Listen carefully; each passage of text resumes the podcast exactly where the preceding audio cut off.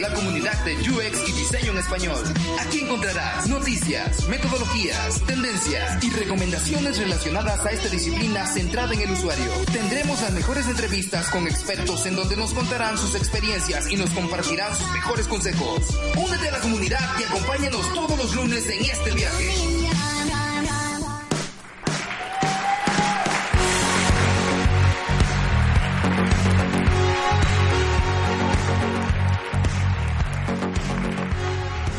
Hola, ¿cómo están? Comunidad de UXMX. Eh, estamos en el episodio número 11.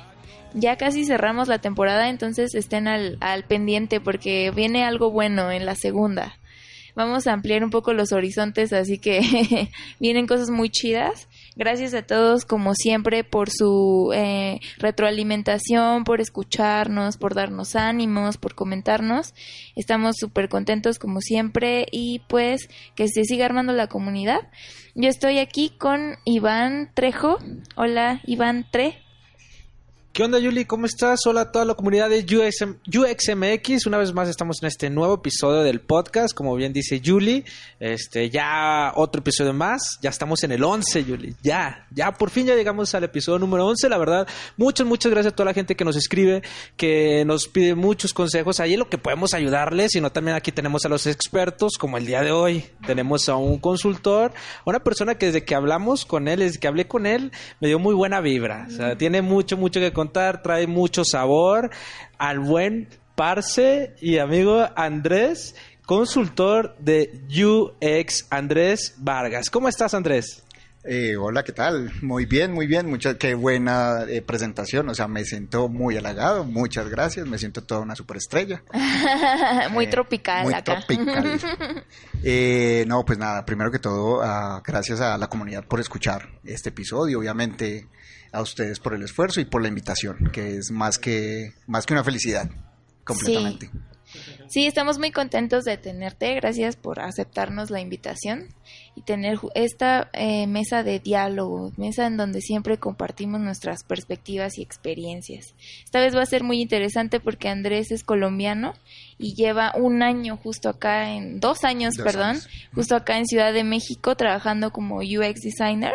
Sí en Singular, ¿cierto? Correcto, estoy trabajando actualmente en Singular. Sí, pues bueno, vamos a dejar que él nos hable, ah, nos hable un poquito de actualmente qué está haciendo y este cuál ha sido su experiencia acá en la ciudad. Ah, bueno, no, pues primero eh, la experiencia en el país es increíble. Yo creo que el tema principal de que mi esposa y yo nos viniéramos a vivir acá fue el amor que le eh, descubrimos por este país. Sí, obviamente habíamos venido en un par de ocasiones, pero ya eh, conocer a las personas, cómo nos atendieron, cómo nos recibieron, eh, la comida, no, güey. Yo creo que es eh, uno de los factores más decisivos para quedarse en un país.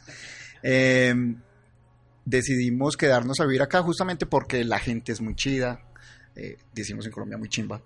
Eh, la gente es eh, súper querida con nosotros, súper amable. Además el tema de mm, que siempre están abiertos como a, escucharte, a atenderte, a explicarte, está súper chido. O sea, realmente es muy, muy bonito vivir acá.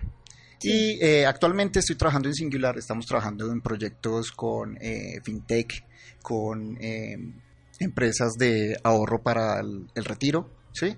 Eh, y tratando pues obviamente como de implementar eh, estas metodologías ágiles y design thinking en, en los proyectos que salen eh, actualmente en, la ciudad y con los clientes del extranjero obviamente también. Cool. Pues este, también me gustaría que nos contaras un poco sobre tu background. antes pues estabas como trabajando también de diseñador en Colombia. Es correcto. Allá qué hacías o, cómo, cómo fue como tu caminito desde allá hasta México. Sí, justamente el, caminito fue muy particular. Eh, inicié, llevo en UX realmente tres años, pero el resto yo soy diseñador gráfico desde 2005, o sea, llevo como 14 años mm, trabajando en diseño. Pero hace tres años, en la compañía donde yo trabajaba en Colombia, en Chef, eh, la que en ese momento fue mi mentora, Julie Gutiérrez, fue, era la directora del, del departamento de, de, experiencia de usuario. Yo era un diseñador de interfaces simplemente. Pero eh, por las casualidades de la vida, resulta que un, una aplicación para un banco en Colombia, la diseñadora que estaba encargada de ese proyecto, no fue, estaba de vacaciones para una junta. Entonces eh, Julie me invitó a mí. Me dijo, güey, necesito que, bueno, no me dijo güey, perdón. Parce, ¿no? Parce. Hey, parce.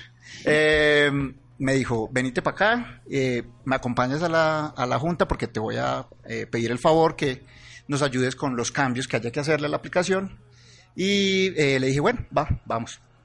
Y dentro de la eh, tú sabes que uno como diseñador eh, em, posiblemente los eh, conocimientos de usabilidad no se los enseñan a uno como explícitos, ¿sí? Pero, por ejemplo, te enseñan los principios de Gestalt. Entonces tú ya sabes, ah, bueno, que para que tenga consistencia tienen que estar, por ejemplo, eh, elementos muy juntos o que estén en tal disposición, ¿sí? Generar como ese, esa armonía visual. Y justamente uno de los inputs o digamos que del feedback que se estaba dando eran ese tipo de cosas. Entonces yo decía, ah, yo considero que esto no debe ir ahí, pero en ese momento no sabía que lo estaba diciendo porque era que afectaba la experiencia de usuario. ¿sí? De hecho, eh, en ese momento no tenía como muy eh, claro realmente qué era la experiencia de usuario. Julie en ese momento me dijo, te necesito en mi equipo. ¿Qué te parece si te vienes pasarías del área de diseño al área de experiencia de usuario. Y yo la verdad tuve mucho miedo, porque obviamente pasar de eh, Illustrator, de Photoshop, en ese tiempo todavía utilizábamos Fireworks, creo. No mames, estoy muy viejo. Eh, entonces, eh, bueno, pasar de, de, esas herramientas a solucionar problemas de otra manera, ¿sí? sin necesidad explícita de, de tener que hacer un diseño, sino pensando en otras cosas, ¿sí? Cambiar el mindset. Yo creo que eso es lo más importante, cambiar el mindset. Tuve mucho miedo al principio y de pronto eh, estuve como pensándolo unos dos, dos, días, porque dije, pues voy a salirme del, del área eh, del área de confort, ¿sí? Que era diseño, hacer post para redes, etcétera, a, a, a pasar a otra cosa que tenía que aprender un chingo. Eso sí, me dijo, tienes que leer, güey, mucho. Exacto. Es leer y leer, investigar. Y mira, ten este documento que son las heurísticas de Nielsen. Y yo no mames, ¿qué es eso? Ya, otra vez. Me salí de ingeniería de sistemas para no aprender y ya, no me tiras nada. Eh, y empecé y fue como un encanto. O sea, es, es, impresionante porque justamente muchas de las cosas que uno hacía por osmosis, ¿sí? por ejemplo, los colores, los contrastes, ah, que esto, este no pega bien con esto, pero ¿por qué? Porque da la casualidad que eso psicológicamente no le funciona a un usuario. Y eh, empezó como el proceso de aprender, aprender, leer y, y, ya pues ya tres años acá. Sí, pues justamente ahorita que mencionas como teorías de la percepción como la gestalt y contrastes de colores, realmente esos principios siempre han existido, pero justo como hablando de interfaces o hablando de productos digitales, pues son aplicables y, y se aplican justo porque es un soporte digital ¿no? Que tiene que tener sus especificaciones técnicas. Ajá. Y los contrastes pues también son lumínicos, entonces son como toda esa serie de bases que existen, pero trasladados a un soporte que es digital. Entonces, este no es algo como que haya sido nuevo, de, de, que haya salido de repente, ¿no? O que, o que Norman Nielsen se lo haya inventado, ¿no? O sea, obviamente existen esas partes y pues existe ya la documentación necesaria para que tú pues lo sepas implementar, ¿no? Y, y digo, todo al final de cuentas se reduce a comunicación gráfica. Entonces, este, pues no es como que el diseño gráfico sea un ente distinto, sino que parte de esos conocimientos se utilizan también de este lado. It is correct. Uh -huh. de, de, hecho, yo te quiero preguntar, y eras diseñador. Tú siempre quisiste ser diseñador y, y estudiaste dise diseño gráfico o de repente te encontró a ti el diseño y luego después te fuiste yendo al UX, porque es un cambio ahorita lo que mencionas, ¿no? Pues estaba en diseñador y utilizaba est estas herramientas, después cambiarme al UX, pero antes de eso todavía un, me imagino que un paso más, ¿no? O sea, realmente tú siempre quisiste diseñar. No, la historia, yo creo que la historia de, mi vida profesional es un, ah, ¿cómo se llama esta película de Lemony Snicket? Eh, una serie de eventos desafortunados, pero en el caso mío es afortunado realmente. Yo inicié estudiando ingeniería de sistemas, ingeniería informática. O sea, literalmente el diseño me descubrió a mí porque fui a arreglar una impresora. Yo sé, los ingenieros me van a odiar, pero es lo que creen las, las familias creen que cuando uno está estudiando ingeniería de sistemas o ingeniería arreglas computadoras, ¿no? Entonces, literal, mi papá me dijo, tengo un amigo diseñador que tiene la impresora mala, que si por favor se la configuras. Y yo, no, papá, no es lo que yo hago, pero... igual yo ya había... Eh, la primera computadora que compró mi papá para nosotros en la casa la desarmé y la, la dejé inservible, obviamente. Pero por curiosidad, simplemente como que, güey, ¿esto cómo funciona? Bueno, entonces por eso yo creo que fue que en ese momento pensé que lo mío era ingeniería de sistemas. Bueno, fui donde a este diseñador, le arreglé la impresora y me dijo, ¿qué crees? No tengo cómo pagarte. Y yo, oh, bueno, ni modo, ni al caso. Entonces me dijo, te puedo prestar este CD de Photoshop 5.5, Photoshop 5.5, un CD No mames. Y, me dijo, te puedo enseñar a, que hagas eh, photo restoring, pues eh, restauración de fotografías. Y eh, ahorita en diciembre mm, me llega mucha chamba para que me ayudes. Pero entonces llévate este CD-ROM, este aprende Photoshop 5.5 en 21 días y eh, te aseguro que te doy chamba. Y yo dije, ah, no mames. Sí. Entonces ya, obviamente, conocí por Photoshop y empecé a, a compartir con él justamente ese, ese amor como por, por el diseño y las herramientas digitales. Y ya por cosas de la vida yo dije, pues me gusta más el diseño y me cambié de ingeniería de sistemas a diseño gráfico. Wow, entonces te pagó muy bien, porque te pagó con conocimiento para que tú puedas hacer tu, tu, tu trabajo y tú ganar dinero por ti mismo. Wow, esa es muy buena paga, ¿eh? Sí, total. O sea, si lo ves en retrospectiva, es una muy paga, pues una paga muy grande. Exacto. Sí, te abrió la puerta, ¿no? Para que pudieras saltar hacia otra dimensión. Y es otra dimensión literal. Sí, exacto.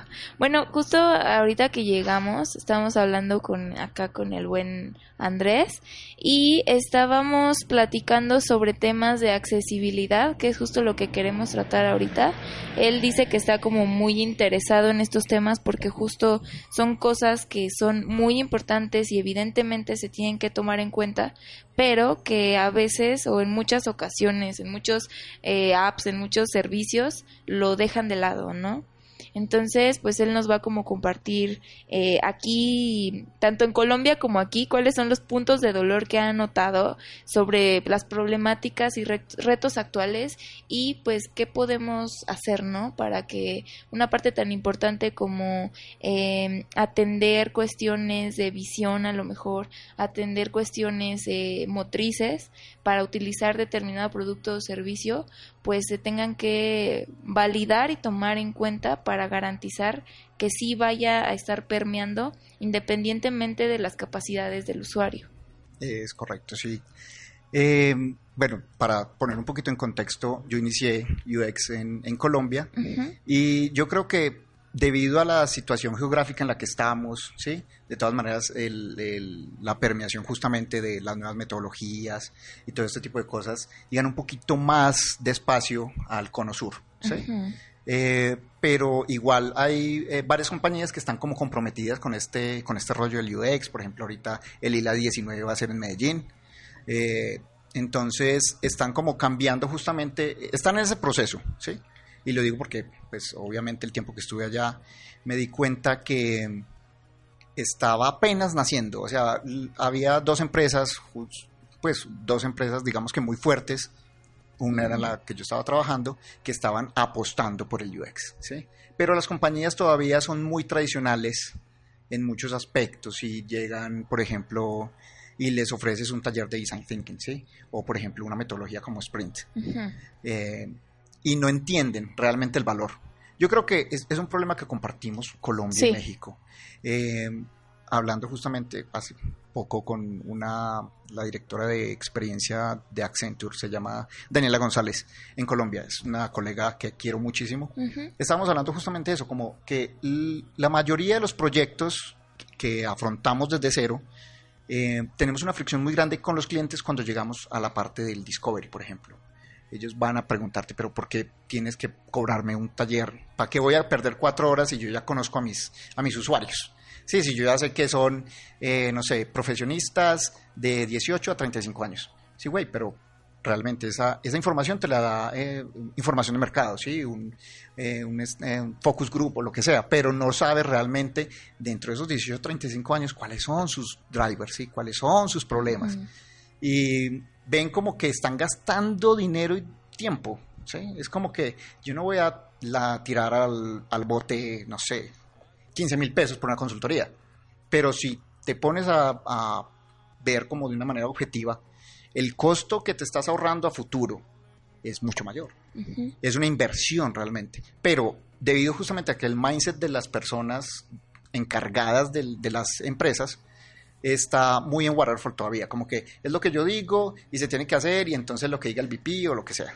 Entonces es una fricción muy, muy grande que tenemos, eso sí lo compartimos, tanto en Colombia, obviamente en Colombia el contexto era porque está muy nuevo, ¿sí? Y en México porque de todas maneras México es muy grande. Las compañías todavía hay compañías que son muy grandes, tienen mucha tradición y es muy difícil cambiarlos, de, cambiarlos de esa forma de pensar eh, de industria a, un método, no sé, que esté centrado en los usuarios, ¿sí? A HCD. Entonces, eso es. Sí, ahorita justamente que estás comentando como los retos, un poquito las fricciones que tienes como consultor, muchos sí tenemos como esa curiosidad de saber en qué, en qué difiere o cuáles son los puntos que tiene que afrontar un consultor a diferencia de alguien que está de planta, ¿no? O, alguien que es este freelance, pero de algo en específico. ¿Qué nos puedes tú comentar al respecto? ¿Con qué te has topado y cómo lo has lidiado? Bueno, justamente he estado trabajando en mm, como hacer un reframing de las presentaciones comerciales de la compañía. Pensando justamente en ese tipo, esas tipologías de usuarios que hay, esa tipología de, de clientes, sí, porque está el cliente que se mm, pega de los datos. No, güey, dime en cifras cuánto me va a costar y cuánto voy a ganar, ¿sí? Pero está el, el usuario, en este caso sería el usuario, el cliente que, el stakeholder que se fija mucho más en los casos de éxito. Como que no, pero cuéntame qué has hecho tú que fue chingón y me va a cambiar la vida a mi compañía. ¿Sí? O está, pues obviamente, el que es, eh, como decimos en, Colombia, que se deja enredar con palabras, ¿sí? Que tú le hablas bonito y son, digamos que tres perfiles muy diferentes. Incluso yo creo que hay otro cuarto, pero es eh, como utilizar design thinking para solucionar un problema. Entonces, eh, lo primero es identificar cuál es el tipo de, stakeholder o de, cliente al que vas a, a afrontar, ¿sí? Si le gustan las cifras, güey, pues muéstrale gráficas, muéstrales datos. Obviamente no te los inventes porque muy probablemente el que eh, le gustan los datos va a investigar después de que te vas. Está aseguradísimo eso. Siempre, o mismo en el celular, tenemos Wikipedia y Google a la mano. Entonces, eh, si le dices que 1.3 billones de personas en el mundo tienen disabilidad, pues él va a buscar si es verdad o no. Entonces, si le gustan los números, muéstrale números. Si le gustan los casos de estudio, muéstrale un caso chingón. Así sea un caso interno, porque muchas veces uno como, compañía, perdón, como compañía, tiene proyectos internos y son ideas muy buenas que de pronto no aplican para el, cliente específico, pero son muy buenas ideas. ¿sí? Que tú dices, eh, en la compañía, por ejemplo, tenemos una app que te mide los pasos y si haces 50 mil a la semana, pues te dan una playera. O sea, y es, es una eh, cosa, digamos que muy sencilla y que no puede aplicar para todos los negocios, pero es, es un caso en el que tú solucionaste algo. bueno, el caso es ese, simplemente identifica cuál es el tipo de, de, cliente al que vas a abordar y cuéntale las cosas, primero pues obviamente con un buen storytelling, ¿sí? cuéntale las cosas como eh, sean, que sean lógicas, que le hagan sentido y de la manera que le gustan. Si le gustan números, pues enfócate en los números. Si le gustan las historias de éxito, en los casos de estudio y así sucesivamente. Yo sé que es muy difícil y el tema de vender una consultoría, por ejemplo, es muy complicado por lo que les decía, los temas culturales, sociales, el mismo tema financiero. Muchas veces las empresas ya tienen un budget muy eh, apretado y te dicen, no, no puedo gastar 15 mil pesos, 10 mil pesos, no sé, lo que cueste una consultoría. Pero eh, ahí está el reto. Tú como eh, consultor de experiencia de usuario, tienes que encontrar una solución. ¿Cuál es, ¿Cuál es justamente esa conexión entre la necesidad de tu compañía o la compañía que, que estás representando o tu propia compañía con las necesidades del cliente? Eh, obviamente es mucho, mucho, mucha prueba de error. Sí, es como que ir con un cliente, ah, no, no, no gané, no importa, ah, tomamos nota. Siempre es así, con todo, es que design thinking se puede aplicar para todo. Sí, justamente un, me pasaron un libro que es el de The Workshop Book de Pamela Hamilton, Sí. donde habla de este tipo de, de stakeholders que te puedes encontrar, ¿no? Desde los tradicionales hasta los que sí están un poco más abiertos. Pero está bien curioso porque en los tradicionales, pues, este, dice, pues déjalos ganar, porque a ellos les gusta ganar, pero tienes que saber cómo, este, no es como voy a hacerle caso totalmente a lo que él dice, sino que casi casi tienes que pedirles permiso Ajá. para expresar tus ideas Literal. y que de esa forma ellos lo acepten, ¿no?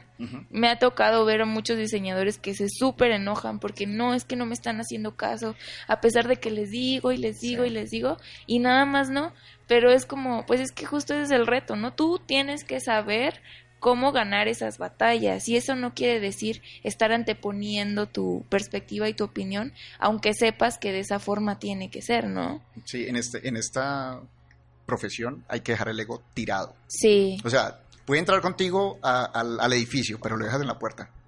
Así de simple.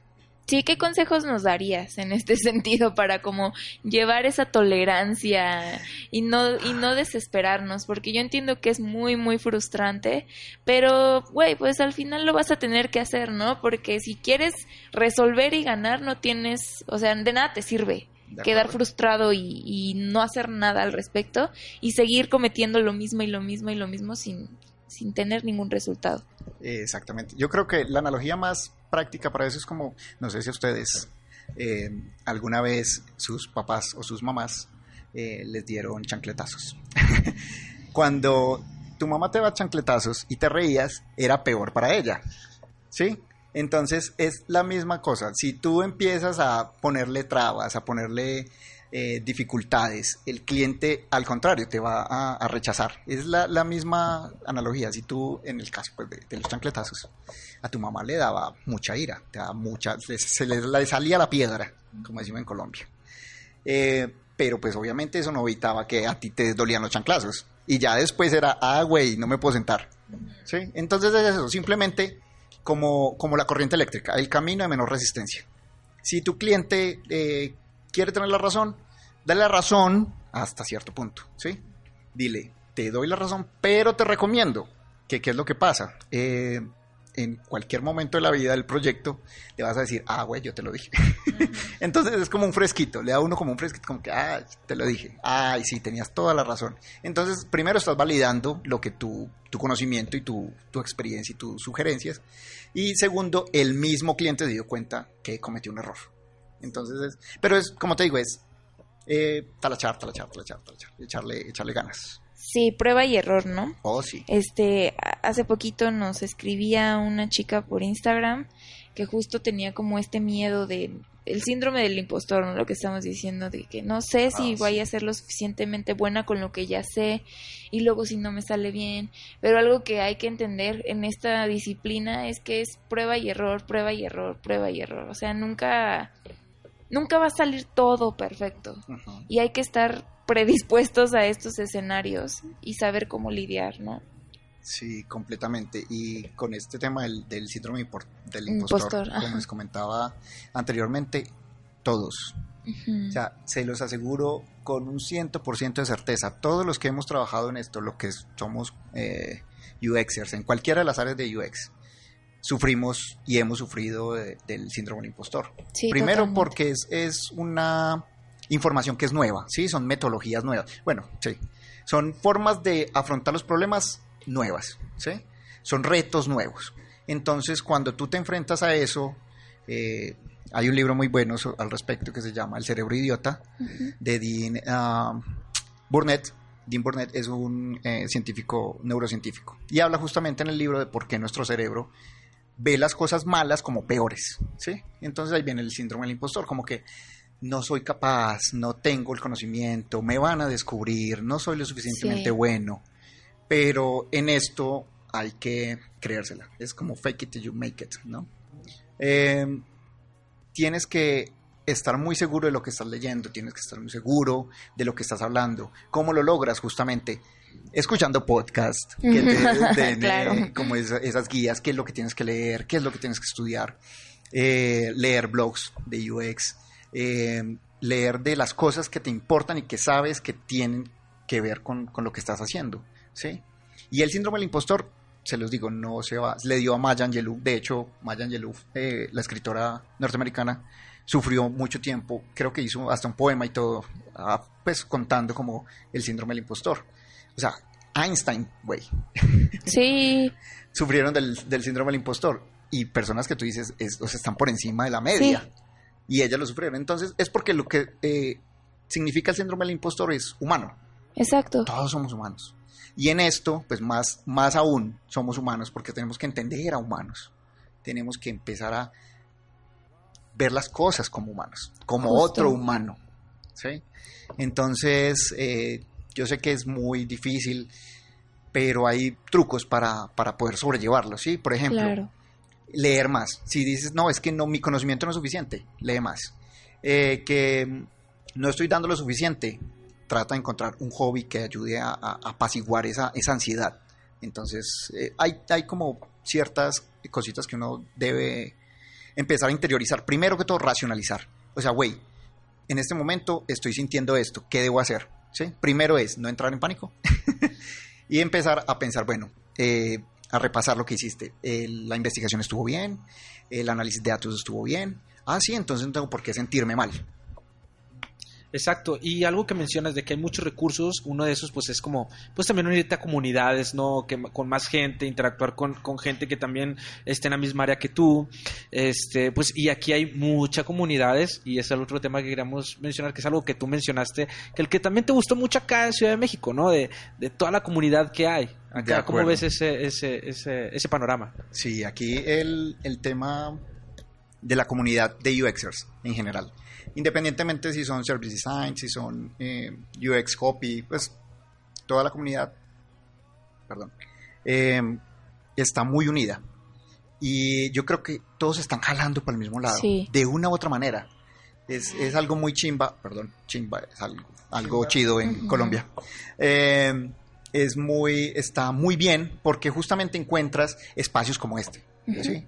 Podcast, encuentra eh, em, seminarios, Sí. meetups, eh, no sé, eh, espacios que la misma comunidad te está diciendo, güey, no importa que eh, no sepas ah, UX copywriting, pero si quieres saber de qué va, ven. Y ya. Entonces vas y gastas dos horas de tu vida y las inviertes, ¿sí? Entonces ya es conocimiento nuevo que tienes. Si te gusta, ándale, ¿sí? Es lo que yo quiero justamente como lograr con el tema de accesibilidad. Que las personas que de UX, que les interese este tema, porque es una cuestión social, es una cuestión que va más allá de que tu cliente venda más o venda menos, ¿sí?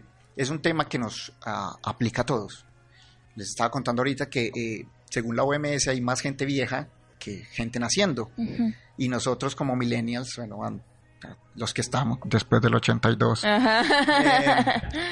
los que somos millennials que nacimos, digamos que en esa transición digital, vamos a ser los primeros viejitos que va a utilizar, van a utilizar tecnología en su día a día.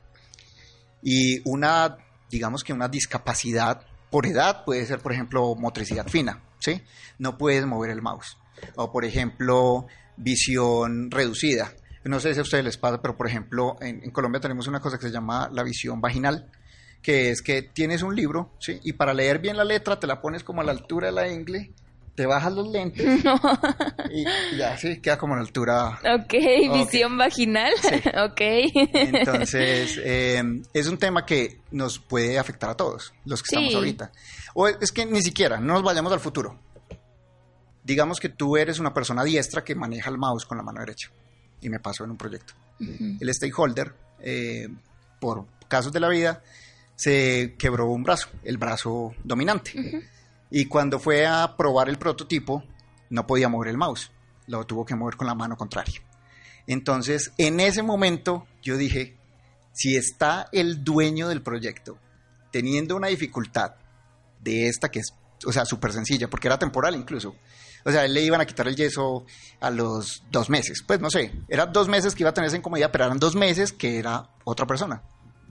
Eh, y el tema de, la accesibilidad, muchas veces lo dejamos pasar, pero muchísimas, o sea, el 97% de las veces siempre olvidamos las personas que no tienen, digamos que la misma habilidad de nosotros.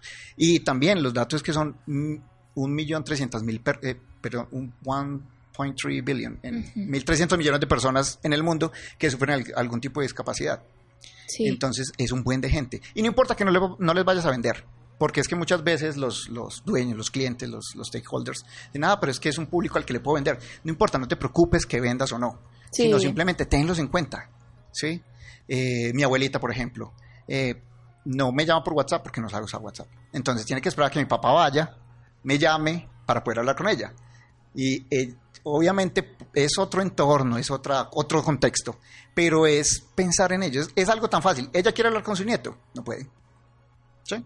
Entonces, es un tema, los que, los que se quieran subir al vagón, aquí estoy disponible para lo que quieran, para justamente jalar esa, esa forma de pensar, eh, con pequeñas acciones, con tenerlos en cuenta simplemente. Si una persona necesita leer, entonces ponle contrastes buenos. Exacto. O sea, no, no tienes que cambiarles el mundo, simplemente cámbiales cómo le estás mostrando la información. Sí, pues no hay, no hay que ir tan lejos para mm, visibilizar esos problemas, ¿no? En temas de accesibilidad web hay un montón de páginas que no cumplen con los estándares y no cumplen con muchas cosas. Y sin embargo ahí están, ¿no? Y nadie absolutamente se preocupa de eso. De acuerdo. y eso también habla de pérdidas, o sea, no nada más es como que ya eh, la persona no pudo hacer absolutamente nada porque pues no lo, no lo pensaste para para justo es abarcar este tipo de discapacidades, sino que pues también te afecta a ti porque estás perdiendo engagement, estás perdiendo conversión, hablando específicamente de web. Y no nada más aplica para interfaces, aplica para productos, aplica para servicios, para muchísimas otras cosas. No hay que ir tan lejos para hablar de visión, de daltonismo, de contrastes, y este, porque pues son caminos que tienes que mapear que tengan que funcionar para todos. O sea, no significa que tengas que hacer una versión para alguien especial. No, o sea, tu versión tiene que abarcar a todos los tipos de personas que hay dentro de una comunidad en específico. Es correcto, es, que es la democratización de la información. Solo información, o sea, no tienes por qué, no pensemos en, interacciones, no, simplemente la información que a los usuarios les interesa. ¿sí? Em, y veo que en, las em, digamos que los productos de gobierno, tanto en Colombia como acá. Sí hay una falencia gigantesca. Y son necesidades, ¿no? Son necesidades de las personas, o sea, que levantar una factura, que agendar una cita en el médico, o sea, es algo tan indispensable. De acuerdo. y que no te preocupes ni desde la arquitectura, ni desde cuestiones accesibles, como dices, pues eh, hay un problema, ¿no? Sí. Estás intentando solucionar algo, pero en tu solución no estás solucionando nada. Eh, y lo digo porque literalmente hace un mes tuve que entrar a la página del SAT. No, no. Ya, ya. ya, vamos a empezar. Sí. You know what I mean? Ajá, sí. Ok, entonces es eso. Es eh, democratizar. Caray, qué palabra más compleja. democratizar. Democratizar. Democratizar la información. El acceso, por lo menos que, bueno, que la persona no va a tener toda la información ahí, pero entonces llama a este número, ¿sí? sí. Aunque sea, es simplemente accesibilidad, acceso. Sí, habilitar todos los canales, ¿no? Me ha tocado que hay proyectos en los que dicen, no, pues ya vamos a desaparecer el teléfono porque queremos hacerlo todo en un canal digital. Y es como de, pues no, o sea, si quieres hablar como de inclusividad y inclusividad, inclusión, ajá, y temas de accesibilidad, pues tienes que estar consciente que no mucha gente es está alfabetizada digitalmente y que están muy acostumbrados a agarrar el teléfono y resolverlo desde su celular. Y como, ¿por qué les vas a estar quitando ese canal, ¿no? De acuerdo. Por ejemplo, ahí el tema de el diseño de interacción, ah, lo hablaban en el episodio pasado, es una cosa que semiótica. ¿Cómo, cómo le comunicas a la gente por cualquier canal, independientemente de si es digital, si es offline, si es eh, texto, lo que sea. ¿Cómo lograr eso? Es nuestro trabajo. Y si realmente quieren ser UXer, ese va a ser su trabajo. Encontrar ese tipo de soluciones. Es que UX, no sé, yo creo que la definición más clara de, de, de un UX es una persona que está interesada en solucionar problemas, pero digamos que enfocándolo justamente a los problemas humanos. ¿sí? Que eh, de pronto en nuestro, eh, pues en nuestro rubro tengamos que solucionar problemas de compañías y usuarios y que se intersecten, está muy bien. Sí. Pero si realmente quieres eh, solucionar, no tienes que pensar siempre en la parte monetaria. Yo creo que el, el y eso es, eso es lo bonito de las comunidades. En las comunidades tú dices, güey, tengo ese problema y hay cuatro personas que te dicen, yo te puedo ayudar, te puedo decir. Y no están esperando una retribución. Y eso está muy, muy padre. Sí, totalmente, que justo hablando como de diseño de servicios, pues es eso, ¿no? La comunicación que tienes vía telefónica, a lo mejor, la comunicación que tiene tu app, la comunicación que tienen las personas que están involucradas dentro hacia ti, todo es un ecosistema al final del día. Todos son los puntos que se conectan y que te están hablando en un mismo idioma, ¿no? No puede haber como discrepancias entre una y otra, porque si no, pues hacia dónde está la solución o, de qué manera te están ayudando. Este, ahorita que estábamos platicando, pues mencionamos a Alan Cooper, ¿no? Que ah, es este un viejito muy gracioso. eh, y también lo, lo, he platicado con varios amigos. Eh, realmente, pues nuestro eh, ambiente romántico como diseñador es ayudar a, a mejorar la calidad de vida en nuestro planeta, ¿no? De las personas, de eh, incluso no nada más de nosotros y nuestra convivencia con otros seres y, y quién realmente está haciendo ese tipo de cosas, ¿no? Sin esperar una compensación monetaria, porque todo está concentrado en las empresas, o es así como yo lo veo, ¿no? Todo está concentrándose en las startups que queremos hacer una app que este que te haga que te lleguen más rápido las palomitas en el cine o no sé. Pero pues sí o sea son puntos de dolor pero que lo solucionas de cualquier forma no sí. y qué se hace con lo que no se está atendiendo qué se hace con la corrupción que nos está atendiendo, faltas de estrategia, eh, todos los movimientos sociales que hay, cómo tú puedes ayudar, porque tenemos las herramientas para hacerlo, sin embargo nadie ha dicho yo planeé esto, investigué esto y tengo una estrategia que nos puede ayudar a, resolverlo. Absolutamente nadie. Es correcto. Sí, sí, pero justamente tenemos la oportunidad. Esta comunidad es bellísima. No se imaginan lo feliz que soy acá. Eh, justamente por eso, porque tenemos todas las herramientas, tenemos cómo hacerlo, tenemos gente chingona, tenemos ideas chingonas. Y yo sé que los escuchas colombianos van a decir, este se mexicanizó ya, pero güey, la neta, Simón. Eh, no, eh, realmente tenemos talento, hay gente que quiere hacer cosas, hay gente con ideas muy chimbas, hay gente que quiere, suena muy hippie, lo sé, y ojalá los clientes que estén escuchando este podcast, por favor, contrátenme también. Tengo, ojalá, ojalá. tengo que vivir, comer, pero eh, si realmente quieres hacer un cambio, y sobre todo en este planeta como está, empieza ayudando. O sea, es que no hay labor más loable que, que ayudar de alguna manera, ¿sí? Si lo puedes hacer a través de una app, chido si lo puedes hacer a través de, por ejemplo, compartir en tus redes eh, una eh, iniciativa social, vamos.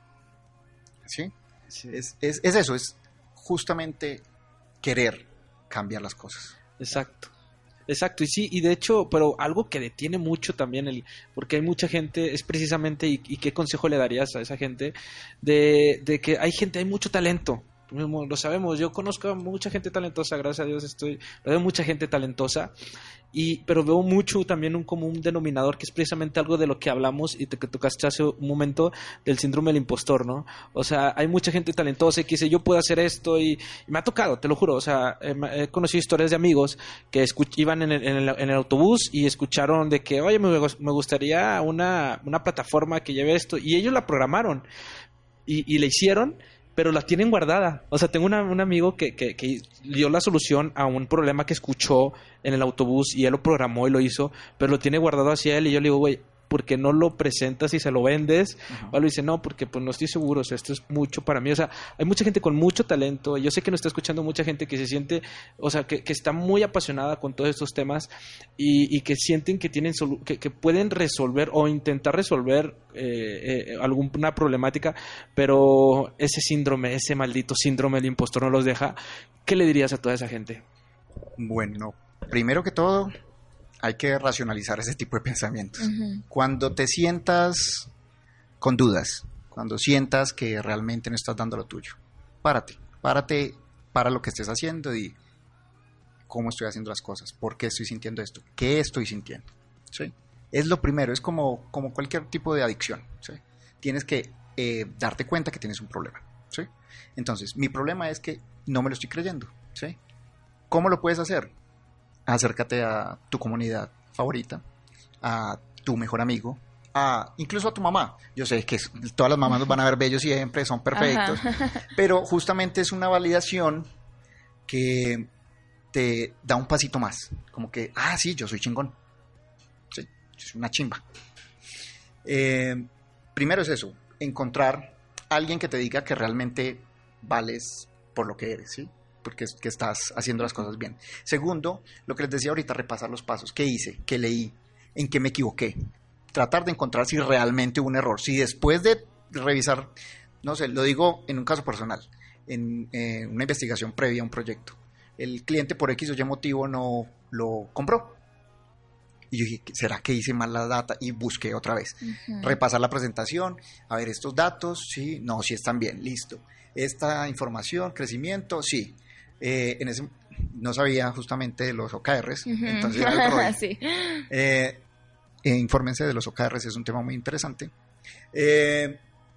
los ROI, no, pero ¿por qué no están dándolos? No, sí dan. Ah, no, entonces la culpa no fue mía, la culpa fue del cliente, ¿sí? Entonces, obviamente es chamba, es trabajo, es pensar, es repasar literalmente tus pasos, pero te vas a dar cuenta que no es que estés mal. Simplemente hay factores externos que no, digamos que no se alinean los planetas, el eh, Sagitario no está en la casa de Saturno, pues no sé.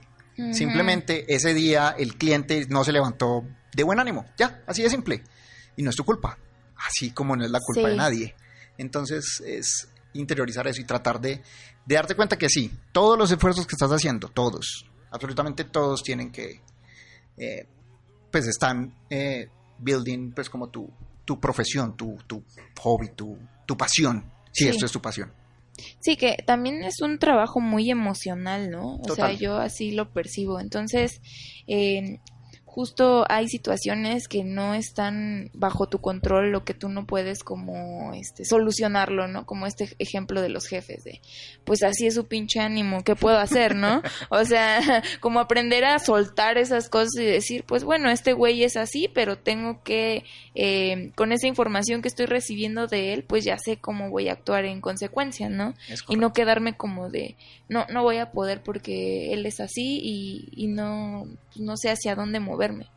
Creo que es algo cuesta, cuesta trabajo, pero sí tiene que ser como algo muy individual de saber cómo reaccionar ante ciertas situaciones y creértela, ¿no? Como como dices tú. Yo creo que en la seguridad está todo. Sí, sí.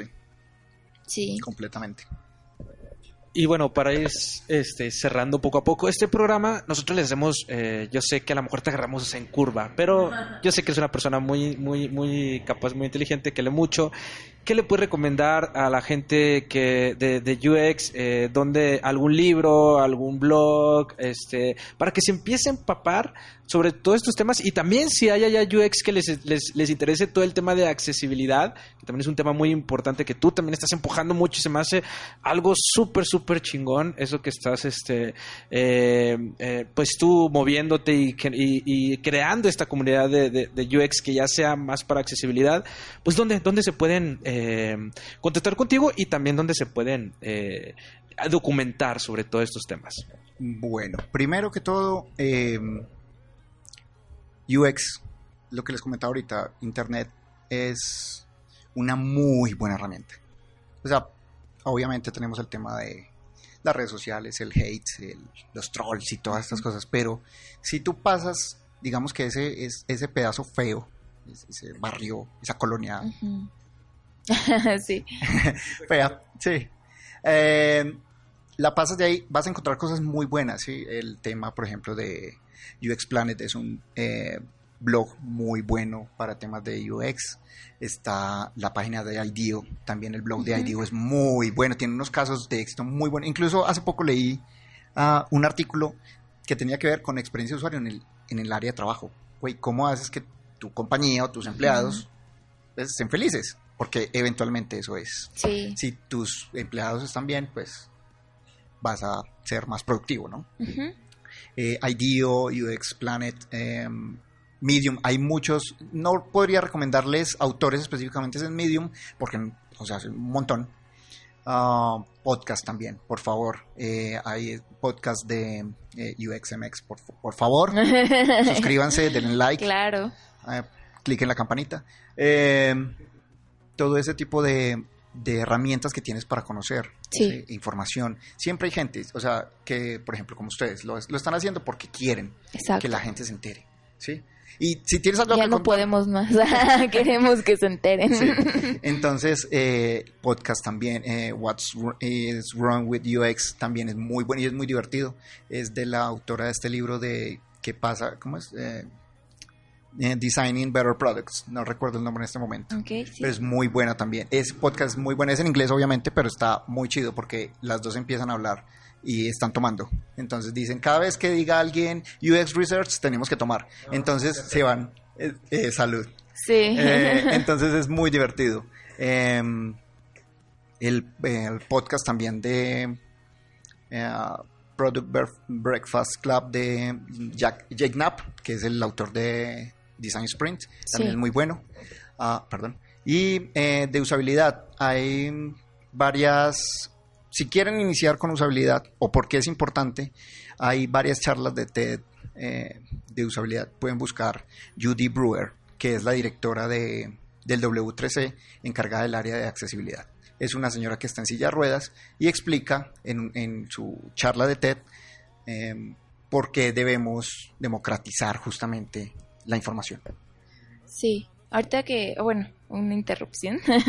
ahorita que mencionaste lo de los podcasts, antes de que Iván y yo empezáramos este proyecto, yo le había echado mucho el ojo a uno en específico que se llama Design and Business, en donde justamente hablan como de las invitan a muchos diseñadores con caso de éxito, eh, ya sea de Google, de Facebook, de como empresas ya muy chonchas con, con una eh, base muy fuerte sobre lo que es user experience, sobre lo que es el diseño centrado en el usuario y exponen, ¿no? Como sus experiencias y te dan consejos. Entonces, eso para mí fue como, justo cuando estaba en mi etapa depresiva de, ay, no, ¿qué voy a hacer? Me ponía a escucharlos y la verdad era, es que era como bastante gratificante, ¿no? Ah, estos güeyes han vivido lo que yo viví, no estoy sola, ¿no? Entonces, este, este tipo de canales pues nos sirven para validarnos, validar nuestro conocimiento y validar que no soy la única que está pasando por, por algo así. Sí, de acuerdo. Eso es, por ejemplo, eso te va a ayudar a sobrepasar el síndrome del impostor. Sí, y, y concretamente de eh, información acerca de accesibilidad, eh, ¿nos puedes dar igual como algunos consejos o en dónde podemos buscar acerca del tema?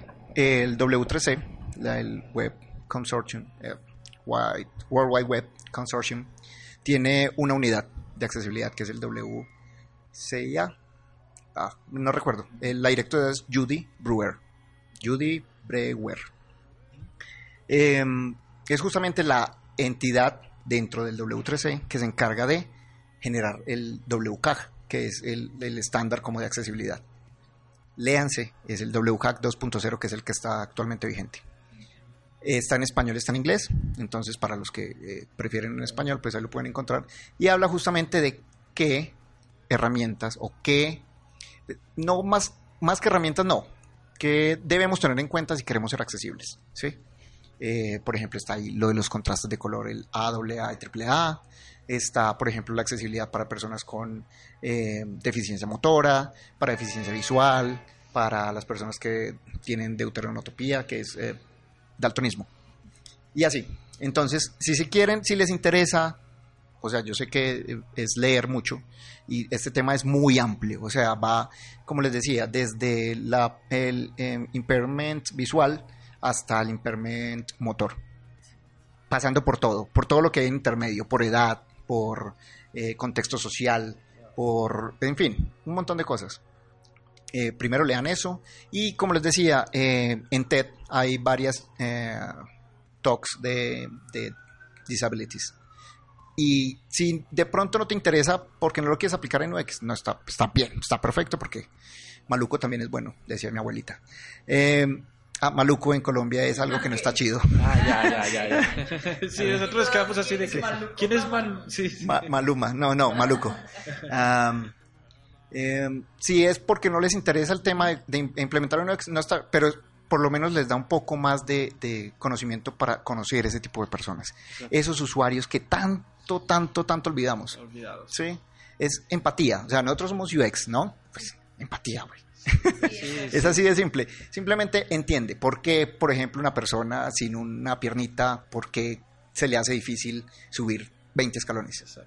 Una persona con eh, ALS no puede tomarse un vaso de agua fría. ¿Sí? Se, me, hace muy inteligente eso porque también es como si estamos preparando para el mundo para nuestra vejez.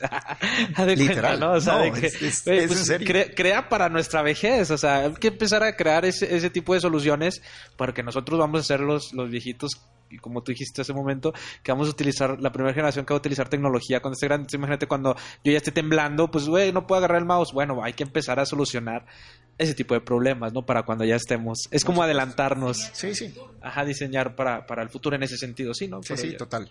Y, y, es algo, es, muy bonito, la verdad es muy bonito. O sea, eh, tú mencionabas ahorita que UX es emoción. Es eso, es justamente emoción. Ya, si te gusta esto y si quieres realmente cambiar la vida de las personas, pues, hombre, empieza por, por ver qué está mal. Exacto. Exacto, y, y, bueno, ahorita que también hablamos de, de, podcast, eh, pues también el de, el de en español, que también de Darinka, también lo pueden escuchar. Darinka Buen Día, sí. Darinka Buen Día, que es muy bueno. UX, Research. Research, exacto, también es muy bueno. Y pues un chorro de materiales. Y también, si quieren saber más de, de, accesibilidad, pues cual, que se comunique contigo, porque tú, tú, pues tú eres ahí el, el, el que conoce, que lleva mucho tiempo en esta área. Y pues también para que bajes el conocimiento, puedas guiar a todas las personas que están ahí escuchándonos, que les interesa sobre estos temas, ¿dónde te pueden encontrar? ¿Cuáles son tus redes sociales? Eh, bueno, en Twitter me pueden encontrar con como arroba este tom. Así tal cual, E-S-T-T-O-M. Ok. Eh, el, este tom. Este así tal cual. Em, eh, Instagram también está, pero creo que es privado, entonces por LinkedIn también me pueden encontrar como Andrés Andrés J. Vargas, creo que es. Bueno, igual creo que en. aquí lo tengo. Ah. Haz, clic en el botón de comentarios y deja tú. Sí. Eh, creo que están en las notas del podcast también, pues como la dirección. Sí, Pero es Andrés Julián, Andrés Vargas, creo que está.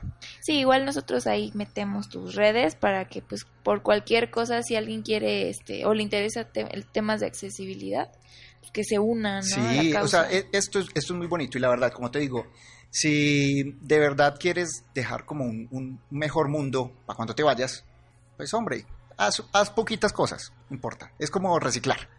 Empieza reciclando las botellas de plástico. Ya lo lograste.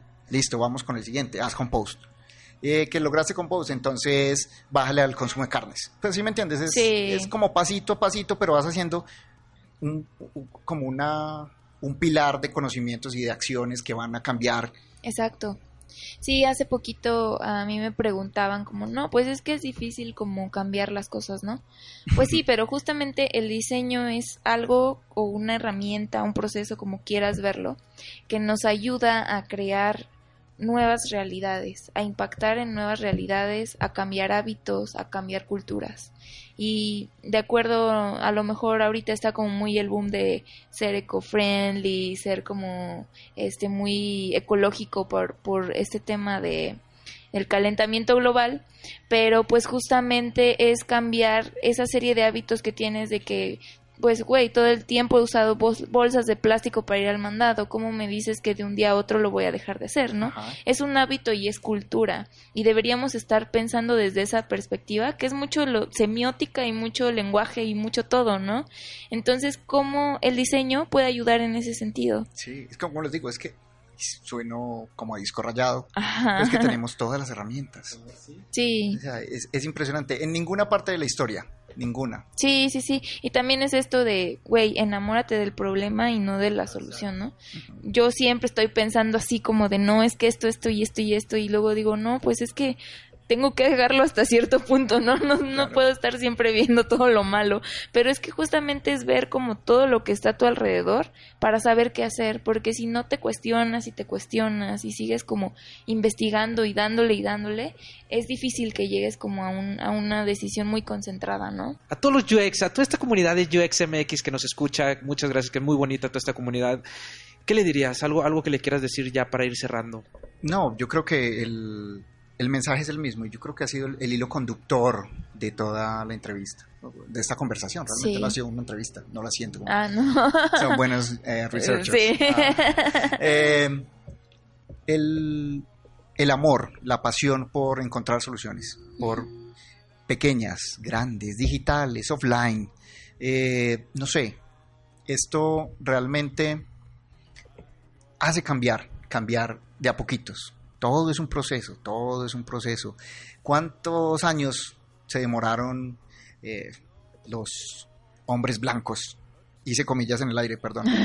Eh, los hombres blancos en darse cuenta que los eh, esclavos no eran materia, pues mercado, mercadería, mercancía. Y es, es, obviamente hay mucho por hacer todavía en ese tema y en muchos otros temas, pero son pequeños cambios que a la larga son incrementales, ¿sí? Es como el ácido úrico en la sangre, como el colesterol, ¿sí? Tú ahorita comes un chingo de hamburguesas, pero, ah, güey, en 10 años te cuento. Entonces, ese tipo de cosas es incremental, pasito a pasito. Vamos haciendo cosas pequeñas, buenas ideas a la vez, un día a la vez, ¿sí? Y nada, sin miedo. ¿Qué es, ¿Qué es lo peor que puede pasar? Pues que te digan, güey, no te lo compro si estás vendiendo un producto. O eh, estás experimentando, pues no salió, ¿sí? Pero ahí está, la próxima idea. ¿Cuál es la próxima idea? Seguir, seguir, seguir, seguir. Pues ya eh, hemos finalizado este episodio. Agradecemos mucho a Andrés Vargas de Singular desde Medellín por eh, acompañarnos en este episodio. Gracias, Andrés. Esperamos que pronto vengas de nuevo a ver cómo te fue con tu iniciativa de accesibilidad. que esperemos que bien, porque hace mucha falta. Sí, total. Entonces, pues muchas gracias a ti, a todos y buen inicio de semana. Gracias a ustedes. Un abrazo. Bye.